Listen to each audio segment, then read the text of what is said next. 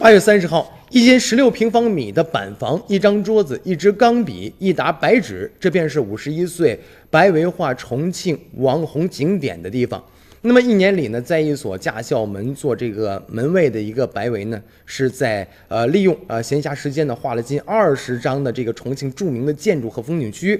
那么看到他的时候啊，是在一个值班室，十六平方米的这个板房里，是驾校的门卫，门卫室也是小卖部。而且呢，这个在旁边呢，还有腾出的位置放一张画画的桌子，桌子后方呢就是摆满了各种各样商品的一货架，货架后面还放着他的床，整个空间被塞的是满满当当的，几乎是很满很满了。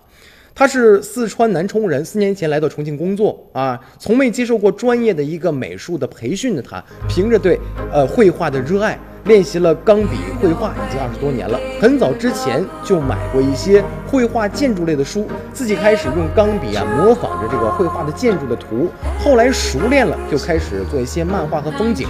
而且呢，这个解放碑啊，包括重庆市人民大会堂啊、洋人街、李子坝轻轨站这些重点的一个重庆的网红景点儿，在他的钢笔之下都被复制出来了，而且贴在了小卖部的墙上。